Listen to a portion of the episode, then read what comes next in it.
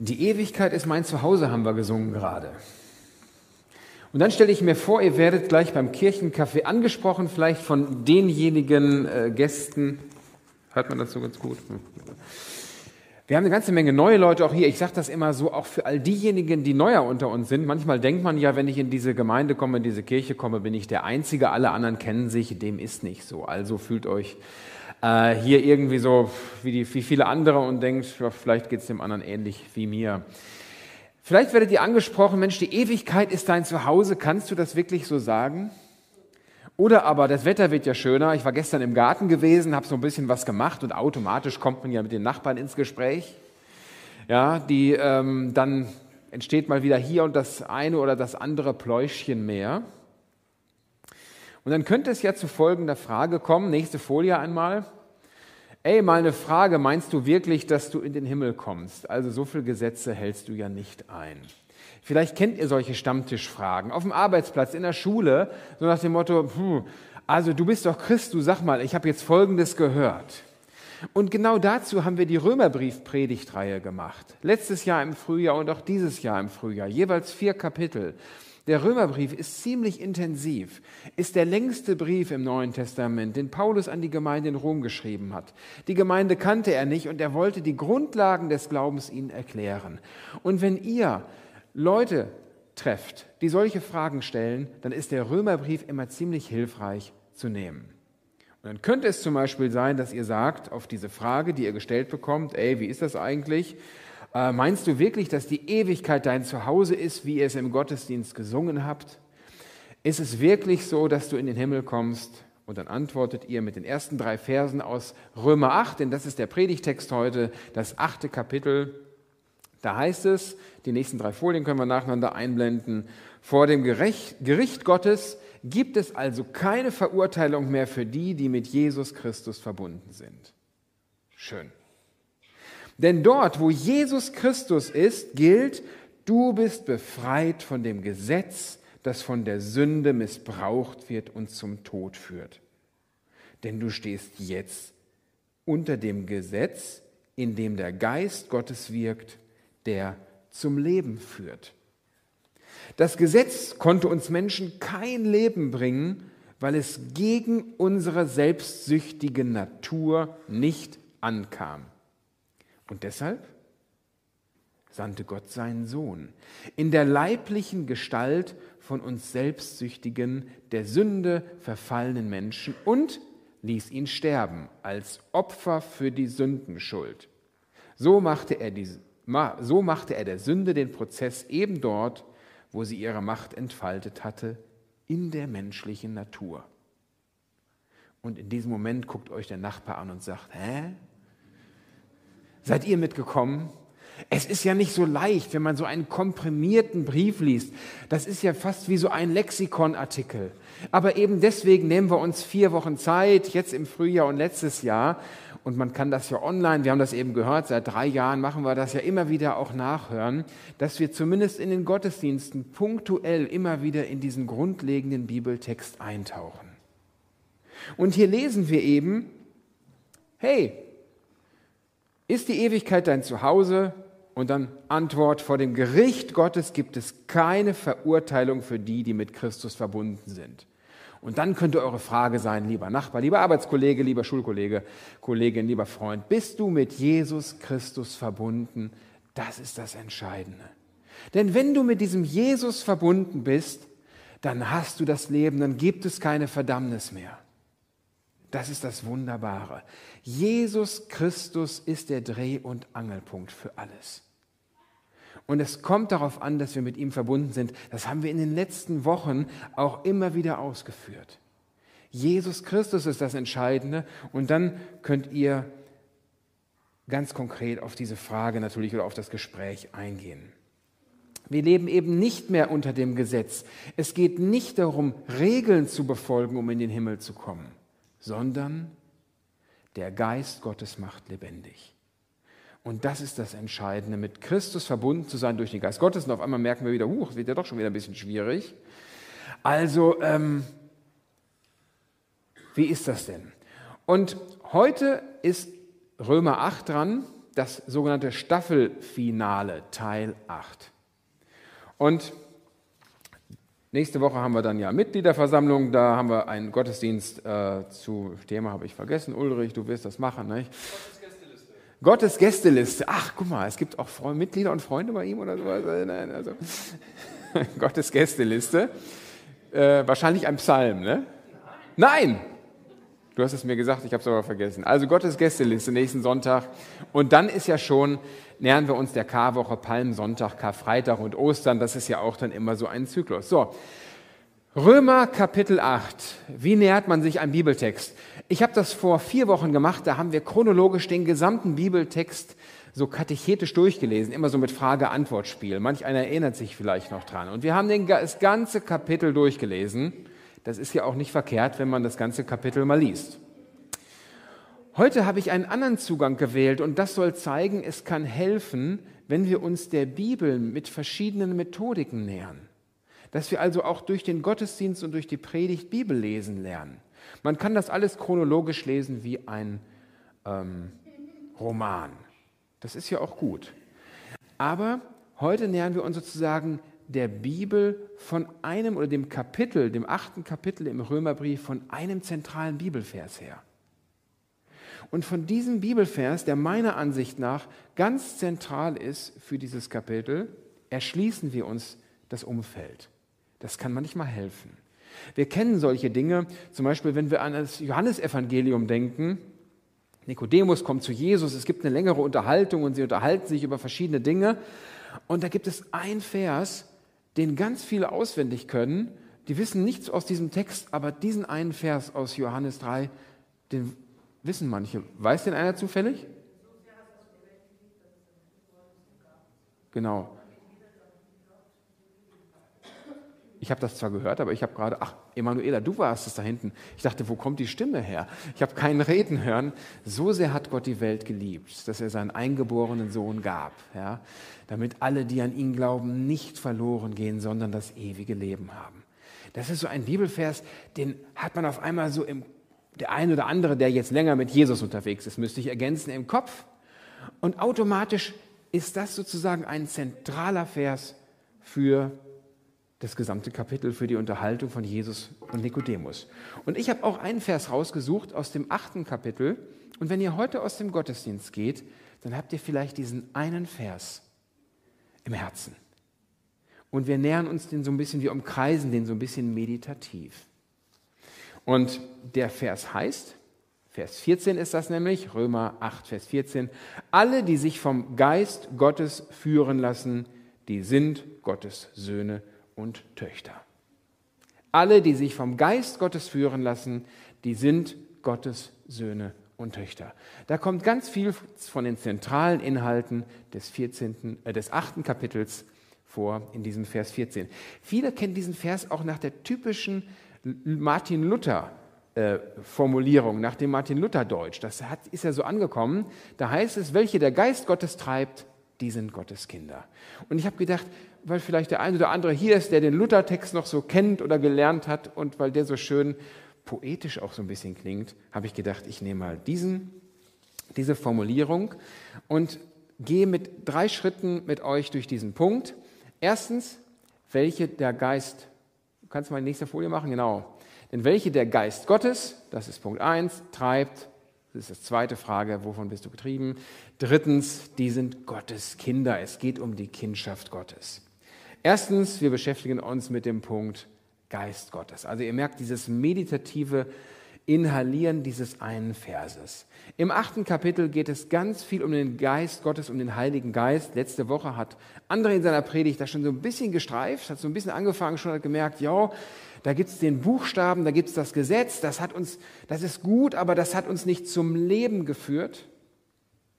Aber der Geist Gottes, der führt uns zum Leben. Und darum geht es deshalb erstens, ähm, die erste Überschrift für den ersten Predigtpunkt habe ich genannt, begeistert.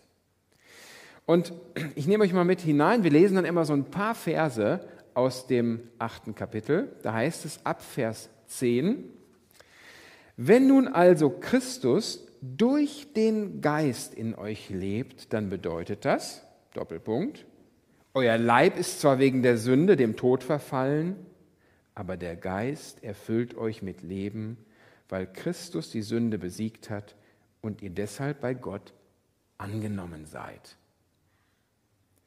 Merkt ihr, hier wird etwas, eine ganz interessante Spannung aufgenommen. Wir kriegen das ja manchmal so mit, dass wir sagen, oh, ich habe mal so eine Schwierigkeit. Da wird immer gesagt in der Bibel, ihr seid gerecht, ihr seid heilig, ihr seid gut äh, und so weiter. Und auf der anderen Seite sehe ich mein Leben, das ist gar nicht so gut, ich fühle mich nicht so gerecht. Und dazwischen ist eine Spannung. Und hier in Vers 10 wird diese Spannung aufgenommen. Unser Leib, also das, wer wir sind, wie wir leben hier in dieser Welt, der ist dem Tod verfallen. Also wir merken, wir kriegen manches nicht so hin. Wir scheitern aktiv durch unsere Verfehlung oder aber durch andere Verfehlung oder aber wir merken auch die ganze unerlöste Schöpfung. Wir werden krank. Der ein oder andere ist vielleicht heute hier und hat Schmerzen, ist chronisch krank. Vielleicht kann er auch gar nicht hier sein vor Krankheit und ist zu Hause, vielleicht im Livestream maximal dabei. Wir merken also, wir sind irgendwie dem Tod verfallen, unser Leib. Und wir kriegen das immer mit, mit aller Angst, die wir manchmal haben, mit der Vergänglichkeit. Euer Leib ist zwar wegen der Sünde dem Tod verfallen, aber der Geist, der erfüllt euch mit Leben. Und wir sehen, der Geist Gottes, den wir oft in den Kirchen vergessen, das ist die Gegenwart Gottes hier in dieser Welt. Durch den Heiligen Geist sagen wir, ist Jesus Christus hier. Und manch einer reibt sich verwundert die Augen und sagt, wo ist er denn, Jesus Christus? Ich dachte, der ist Himmelfahrt, in den Himmel aufgefahren und er sitzt zu Rechten Gottes, von wo er auch kommen wird. So heißt es ja im Glaubensbekenntnis.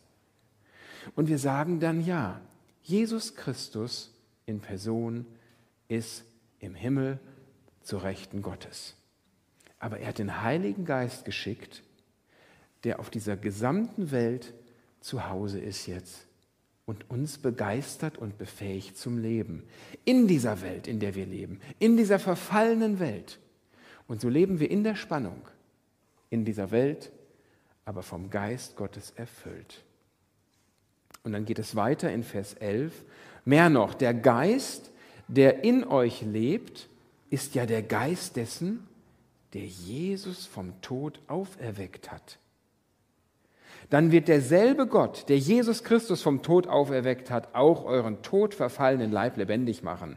Das bewirkt er durch seinen Geist, der jetzt schon in euch lebt. Liebe Nachfolger Jesu, die ihr Jesus Christus eingeladen habt in euren Leben, wer gekommen ist, ist in Person nicht Jesus Christus, sondern der Heilige Geist. Und manch einer wird jetzt ganz traurig und sagt, ach, ich dachte, ich hätte Jesus aufgenommen in meinem Leben. Was ist denn nun? Na klar, das ist die Schwierigkeit, dass wir sagen, durch den Heiligen Geist ist Gott in uns und so auch Christus in uns. Aber in Person ist der Heilige Geist in uns und dadurch haben wir eine Kraft. Und das macht den Heiligen Geist aus, eine Kraft in uns, die Tote lebendig macht. Überlegt mal, als Jesus Christus am Kreuz gestorben ist und ins Grab gelegt worden ist, wer hat ihn lebendig gemacht? Die Bibel sagt uns das, es war der Heilige Geist. Der ist gekommen, hat gesagt, Jesus, aufstehen, und dann ist Jesus vom Tod auferstanden. Der hat den Tod sozusagen wach geküsst, Jesus Christus. Und derselbe Geist ist in uns.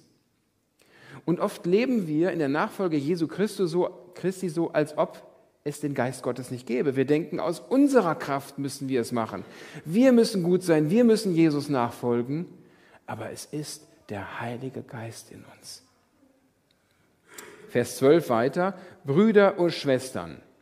Wir stehen also nicht mehr unter dem Zwang, unserer selbstsüchtigen Natur zu folgen. Wenn ihr nach eurer eigenen Natur lebt, werdet ihr sterben.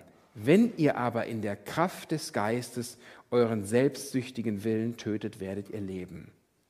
Christsein ist also keine Verhaltenstherapie, wo ich mich anstrengen muss, dass ich Gott genüge, sondern in der Nachfolge Jesu im Christsein geht es dadurch darum, dass der Heilige Geist in mir Raum gewinnt und durch mich hindurch wirkt.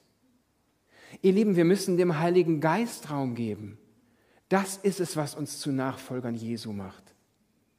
Das ist es, was uns befreit von unserer selbstsüchtigen Natur. Die selbstsüchtige Natur kann ja ganz interessante Züge annehmen.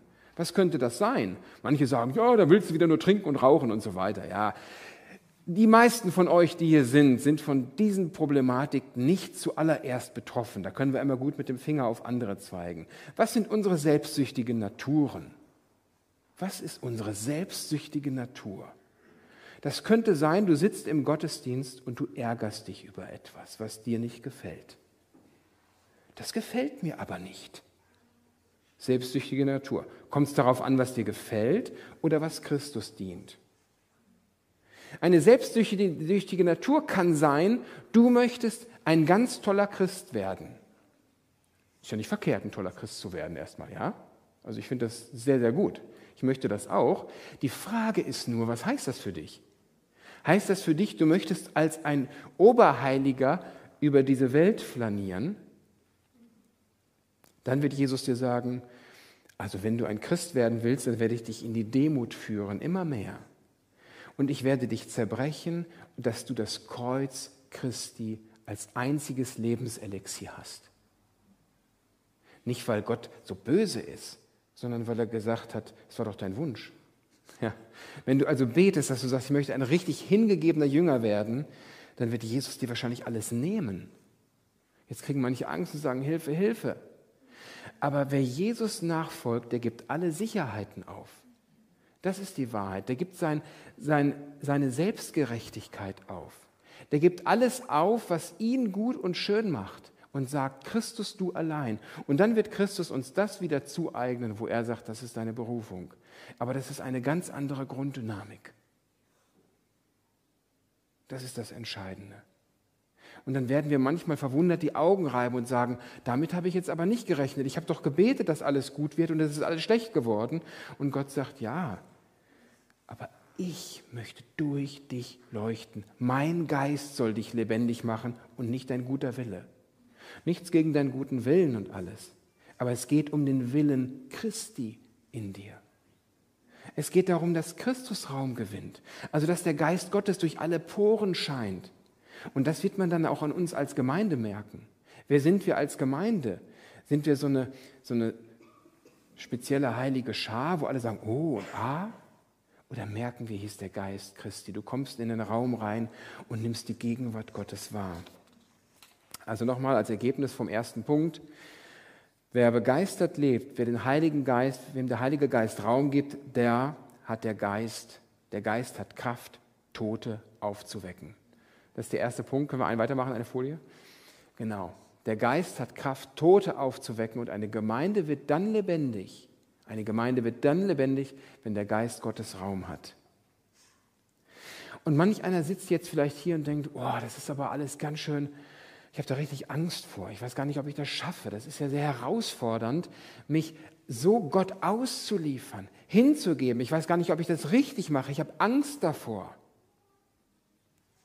Vers 26. Es gibt Hoffnung für dich, aber ebenso wie wir, ebenso wie wir, lasst euch das mal auf der Zunge zergehen, ebenso wie wir, seufzt und stöhnt auch der Geist Gottes. Hört ihr ihn seufzen und stöhnen? Gottes Geist still, oh, der uns zur Hilfe kommt. Wir sind schwache Menschen und unfähig, unsere Bitten in rechter Weise vor Gott zu bringen. Und deshalb, deshalb tritt der Geist Gottes für uns ein mit einem Stöhnen, das sich nicht in Worte fassen lässt. Und Gott, vor dem unser Innerstes offen liegt, der weiß, was sein Geist in unserem Inneren ihm sagen will. Denn so wie es vor Gott angemessen ist, legt er Fürsprache ein für die, die Gott als sein Eigentum ausgesondert hat. Ihr Lieben, ist das nicht schön? Gott hat uns den Heiligen Geist gegeben. Und wenn du Gott eingeladen hast, dann wohnt der Geist Gottes in dir. Ist dir das klar?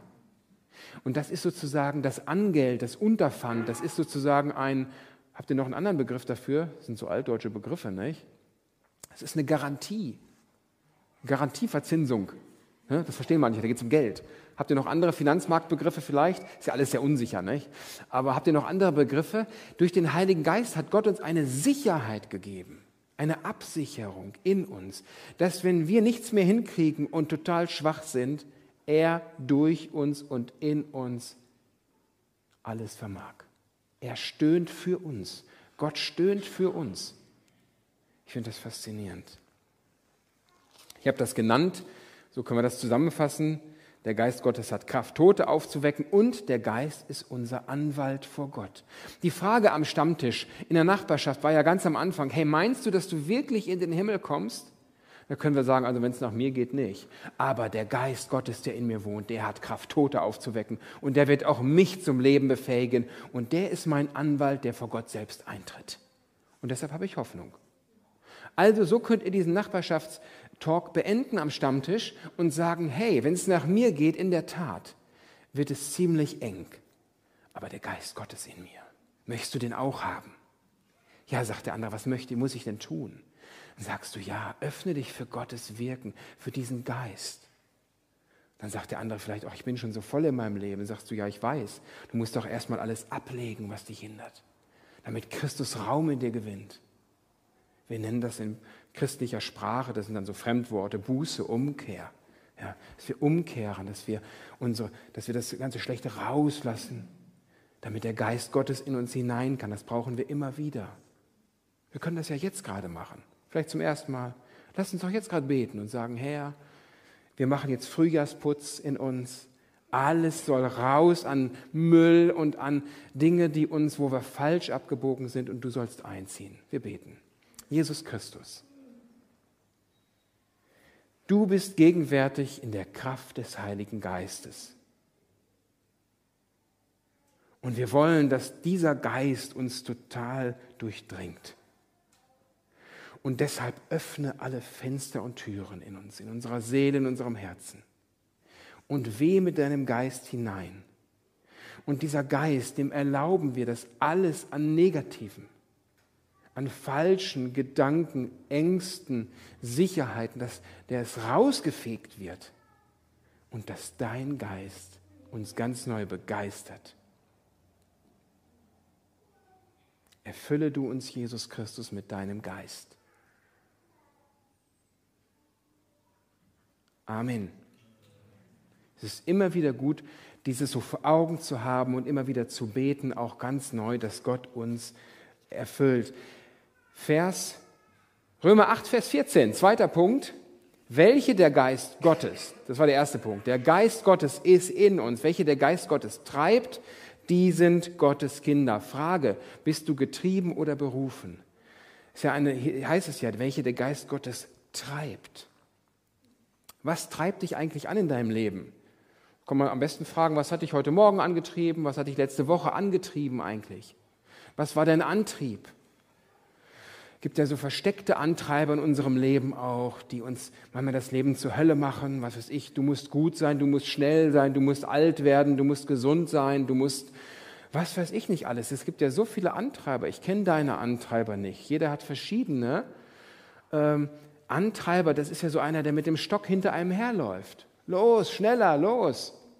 Was treibt dich eigentlich an in deinem Leben? Warum tust du das, was du tust?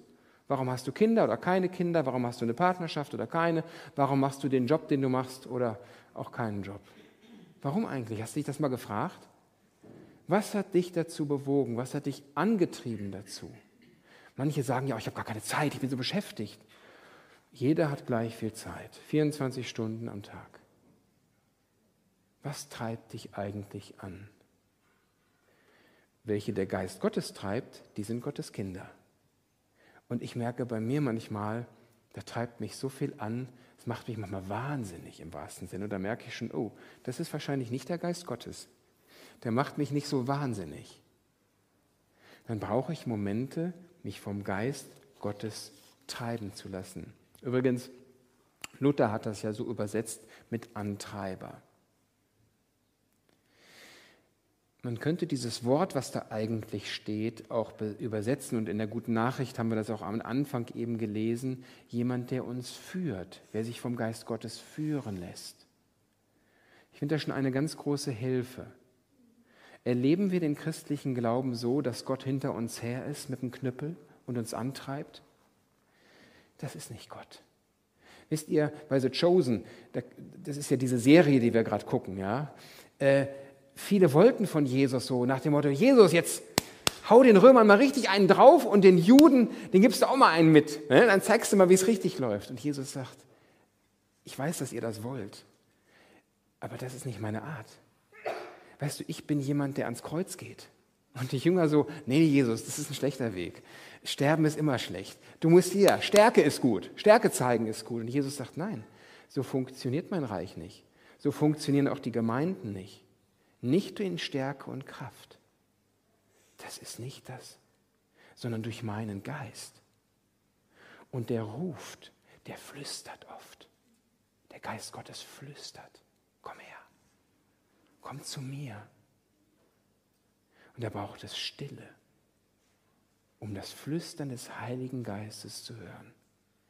Aber wer das hört und wer dem hinterhergeht, dem Flüstern des Geistes, da verändert sich etwas im Leben. Und das sind Menschen, die nicht getrieben sind. Wir müssen das machen, schneller und so, die, was da mal. Und dann merkst du auf einmal, Hilfe, Hilfe, ich habe Angst. Aber welche der Geist Gottes führt, die sind Gottes Kinder. Der Geist Gottes führt uns in eine Hoffnung hinein zum neuen Leben. Das ist etwas anderes als ein Getriebener zu sein. Der Getriebene hat Angst, der macht und tut, weil er vielleicht nicht in den Himmel kommt und der ackert und schafft. Und der Gerufene, der weiß, aus der Ewigkeit, die mein Zuhause ist, ruft mich Christus nach Hause. Und im Leben und Sterben ist das eine Perspektive, die mir Kraft gibt im Jetzt, auf dem Sterbebett und auch im Leben. Die befreit mich zu einem ganz neuen Dynamik. Vers 28 heißt es in Römer 8, Vers 28. Was auch geschieht, das eine wissen wir, für die, die Gott lieben, muss alles zu ihrem Heil dienen. Es sind die Menschen, die nach seinem freien, die er nach seinem freien Entschluss berufen hat. Wenn du Christus eingeladen hast und er in dir wohnt, dann bist du ein Berufener Gottes. Hey, Sie alle, Vers 29, die Gott im Voraus ausgewählt hat, die hat er auch bestimmt, seinem Sohn gleich zu werden. Nach dessen Bild sollen sie alle gestaltet werden, damit er der Erstgeborene unter vielen Brüdern und Schwestern ist. Merkt ihr diese, wer jetzt im Deutschen ein bisschen mächtig ist, das ist alles passiv formuliert. Es geht darum, dass wir den Geist Gottes in uns wirken lassen und dann werden wir verändert werden durch den Geist Gottes. Das ist eine ganz feine Dynamik. Und die geht ins tiefste Innere. Dann kommen die Fragen hinein. Wer bist du? Was willst du eigentlich? Und das geht so viel tiefer, das geht in die Identität. Da kommen wir gleich noch ganz kurz zu. Ich gucke auf die Uhr und kriege ein bisschen Zeitnot gerade, aber habt keine Angst. Wir haben ja eine Ewigkeit Zeit. Ah, schlechte Sache, okay. Ja. Wir machen beim, äh, ich, bei der Folie weiter in der Zusammenfassung. Wir überspringen jetzt den Vers 30 einmal. Und ähm, wie gesagt, es ist wichtig, welche der Geist Gottes treibt oder führt, die Antreiber zu kennen. Der Geist Gottes ist ein Rufer und kein Treiber oder ein Flüsterer. Und wenn Gott uns berufen hat, wer soll uns dann abberufen? Jetzt noch Punkt 3, ganz schnell, das ist eigentlich der schönste Punkt. Welche der Geist Gottes treibt, die sind Gottes Kinder. Es geht darum, im christlichen Glauben in dieser neuen Identität der Kinder Gottes zu leben. Und so heißt es ab Vers 15, der Geist, den Gott euch gegeben hat, ist ja nicht ein Sklavengeist, sodass ihr wie früher in Angst leben müsst. Nee, er ist ein Geist, den ihr als Söhne und Töchter habt. Vor diesem Geist erfüllt rufen wir zu Gott, aber Vater. Ja, Charlotte macht das ja immer, wenn sie betet. Wenn die Gottesdienstleitung machst, dann betest du immer Papa. Ich habe schon manche gesagt, ach, wenn die Papa sagt, dann denke ich immer an meinen Vater. Also an meinen Papa zu Hause, ist ja schlimm. Ja? Aber theologisch, von der Übersetzung her, machst du es richtig. Ihr merkt das immer, diese, diese Wortlaute Papa, Mama ist ja in allen Sprachen ähnlich. Das sind die ersten Plapperlaute, die Kinder machen. Ne? Mama, Papa, Papa, Mama, Mama. Das sind immer diese, diese einfachen Labiale oft meistens so, ne? die so ganz von den Lippen so gebildet werden, so heißen diese Buchstaben. Und aber entspricht eigentlich nicht dem Vater unser im Himmel. Ja, das ist viel zu kompliziert. Das ist dieses Aber, Aber, Aber. Also wenn du Papa sagst, dann entspricht es vielmehr unserer Identität. Es ist in der Tat so, wir können Gott Papi nennen. Hey Papi. Und an der Stelle haben natürlich manche Schwierigkeiten, denken, oh Hilfe, wenn ich an meinen Papa denke und an Gott denke, dann wird das schwierig. Und wir merken an dieser Stelle, wie sich das Vaterbild des irdischen Vaters, oder ich erweitere das auch mal an dieser Stelle, der Eltern auf das Gottesbild legt. Und als ich das das erste Mal verstanden habe, dass mein Gottesbild, meine Vorstellung von Gott, von meinen Eltern geprägt ist, meine Mama ist heute hier. Hallo Mama. Schön, habe ich mich gefreut. Aber ich bleibe mal bei meinem Vater auch so. Äh, mein Vater ist leider schon verstorben, vor 18 Jahren ungefähr. Äh, das hat mir sehr, sehr geholfen, meinen Glauben zu reflektieren und zu verstehen, wie ich Gott sehe. Denn so wie du eine Vorstellung von Gott hast, die ist erstmal sehr, sehr verknüpft von deinem Vaterbild. Im Guten wie im Negativen. Es kann also alles sein. Ja? Ähm, Beispiel, mein Vater ist eine typische Nachkriegsgeneration, ja, sein Vater ist im Krieg geblieben, also mein Opa, wie man das so gesagt hat, mein Vater ist diese Aufbaugeneration gewesen, stimmt doch so, Mama, nicht? Und ähm, diese typische Generation, äh, wo, wo die Eltern gesagt haben, ich möchte, dass es meinen Kindern mal besser geht. Ne? Kennen ja auch viele hier vielleicht, ja? Und das war natürlich immer wichtig hier, dass du auch gute Noten machst in Schule und mein Vater war daran interessiert. Das finde ich doch schön, oder? Eltern sind interessiert, was, was das Kind so macht, was aus dem Kind wird. Ich finde das wirklich vorbildlich und gut. Folglich habe ich gedacht, Gott ist daran interessiert, was aus mir wird und wie die Noten so sind, wie ich mich verhalte. Das ist ja nicht verkehrt, ja? Aber das hat mein Gottesbild zutiefst geprägt. Und manchmal ich, wünsche ich mir natürlich auch, dass, was wünscht sich ein Kind, dass der Papa auch eine Bude mitbaut im Wald. Ne? Lieber Gott, bist du auch mit im Wald, wenn ich eine Bude baue? Oder wenn ich mein Handballspiel gewinne, wenn ich ein Tor schieße? Je nachdem, wie dein Vaterbild ist, überträgt sich das auf dein Gottesbild. Ganz unbewusst. Im Guten wie im Negativen. Das merkst du dann, wenn du Papa sagst zu Gott. Musst du mal machen, dem nachgehen und überlegen, wie verhält es sich denn so. Und hier ist es wichtig, dass wir sozusagen äh, Frieden finden mit unserem inneren Kind und dann auch mit dem Vaterbild von Gott. Und wenn das Frieden findet, wir das annehmen können, dann ist es auch gut, wenn wir uns Kinder Gottes nennen können, Kinder dieses Vaters im Himmel. Und so heißt es in Vers 16 dann, so macht uns sein Geist im innersten Gewiss, dass wir Kinder Gottes sind. Und dann, wenn wir Kinder sind, dann sind wir auch Erben. Und das heißt, wir bekommen Teil am unvergänglichen Leben des Vaters, genauso wie Christus und zusammen mit ihm. Wie wir mit Christus leiden, sollen wir auch seine Herrlichkeit mit ihm teilen. Ihr Lieben, und so ist es, wer die Identität, wer in der Identität des Kindes Gottes lebt, der versteht, dass es nicht darum geht, im christlichen Glauben eine Eintrittskarte für den Himmel zu erwerben und sie durch sonntäglichen Gottesdienstbesuch zu erhalten. Das ist nicht christlicher Glaube, sondern Nachfolge Jesu ist Lernen in einer neuen Identität als Kind Gottes zu leben. Und das ist wunderbar. Ihr Lieben, ich bin Kind Gottes im Himmel. Keiner kann mir diese Identität mehr rauben. Und wenn ihr mich alle steinigen würdet, Stephanus wurde gesteinigt. Er sah den Himmel offen und sah seinen Vater im Himmel auf ihn warten. Das war ein Moment, wo alle gemerkt haben, hey, bei den Christen ist irgendetwas anderes. Die ersten Christen, die haben damals in den ersten Jahrzehnten und Jahrhunderten den äh, kranken Menschen geholfen. Das war ein großer Grund der Ausbreitung des Christentums. Und alle anderen haben das nicht geschafft, auch auf Anordnung des Kaisers nicht. Weil die Christen haben gesagt, wir gehen in der Demut zu denen, die Hilfe brauchen, weil wir haben einen Vater im Himmel, wir sind Kinder Gottes. Und das ist eine andere Identität, als ein Sklave zu sein. So haben wir das hier gehört. Und jetzt kommen wir, und damit schließe ich diese Predigt, zum absoluten Staffelfinale und zum Höhepunkt. Was bleibt zu alledem noch zu sagen?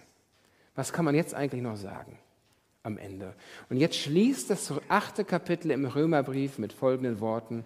Und das werden auch meine letzten Worte in der Predigt sein. Und von dieser Predigtreihe, da heißt es, was bleibt zu alledem noch zu sagen? Gott selbst ist für uns. Wer will sich dann gegen uns stellen? Er hat seinen eigenen Sohn nicht verschont, sondern hat ihn für uns alle in den Tod gegeben. Wenn er uns aber seinen Sohn geschenkt hat, wird er uns dann noch irgendetwas vorenthalten? Wer kann die Menschen anklagen, die Gott erwählt hat? Gott selbst spricht sie frei. Wer kann sie verurteilen?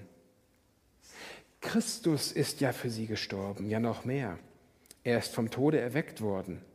Er hat seinen Platz an Gottes rechter Seite und dort tritt er für uns ein. Kann noch irgendetwas, kann uns noch irgendetwas von Christus und seiner Liebe trennen? Etwa Leiden, Angst, Verfolgung, Hunger oder Kälte, Gefahren für Leib und Leben oder gar die Hinrichtung? Es geht uns wirklich so, es ergeht uns wirklich so, wie es in den heiligen Schriften steht. Weil wir zu dir hergehören, sind wir ständig in Todesgefahr. Wir werden angesehen wie Schafe, die zum Schlachten bestimmt sind. Aber mitten in all dem, mitten in all dem triumphieren wir als Sieger mit Hilfe dessen, der uns so sehr geliebt hat. Denn ich bin ganz sicher, dass uns nichts von seiner Liebe trennen kann. Weder Tod noch Leben, weder Engel noch Dämonen, noch andere gottfeindliche Mächte, weder gegenwärtiges noch zukünftiges, weder Himmel noch Hölle. Nichts. Nichts in der ganzen Welt kann uns jemals trennen von der Liebe Gottes, die uns verbürgt ist in Jesus Christus, unserem Herrn. Amén.